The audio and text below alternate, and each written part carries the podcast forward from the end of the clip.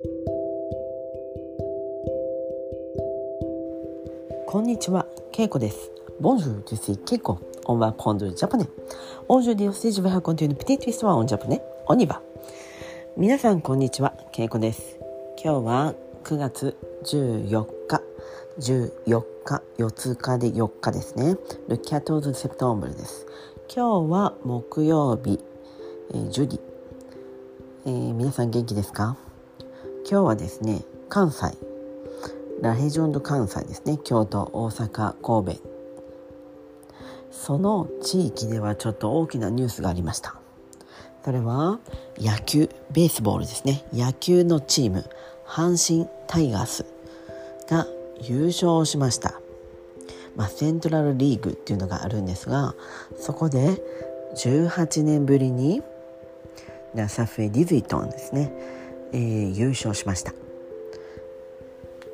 私がまあ子供の時も一度優勝しています。その時もすごい盛り上がりで、えー、まあ18年前もそうですが大阪ではたくさんの人があの道頓堀皆さんも行ったことがあると思いますが道頓堀というね川があるんですがそこにみんな飛び込んだりお店の屋根に登ったりもう人がたくさん来て大変でした。なので今回は警察が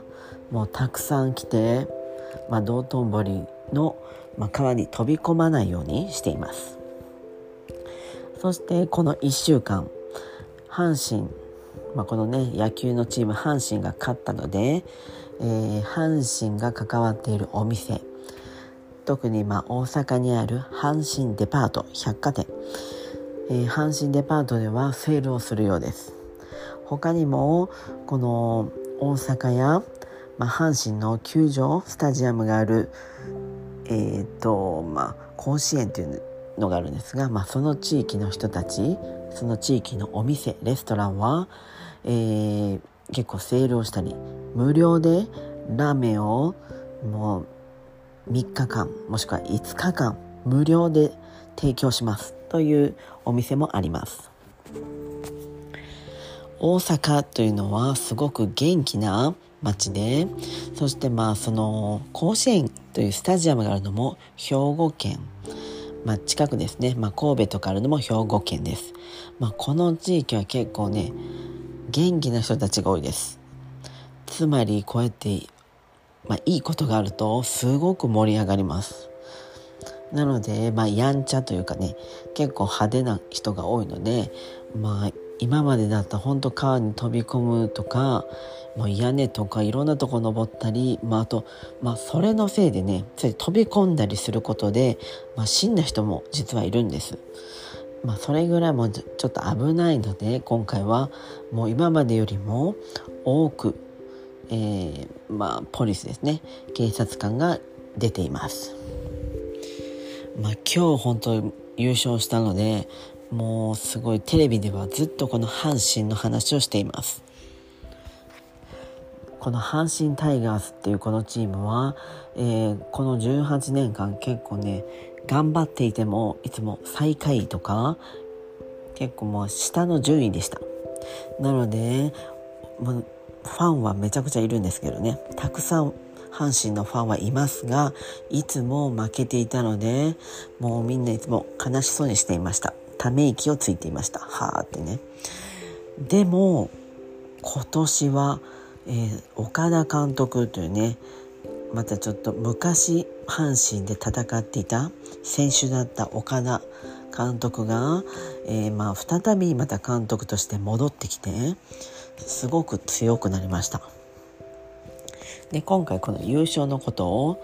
えー、監督は「あれ」というふうに言っていたのでまあ、あれって、まあ、これ、それ、あれの、あれですね。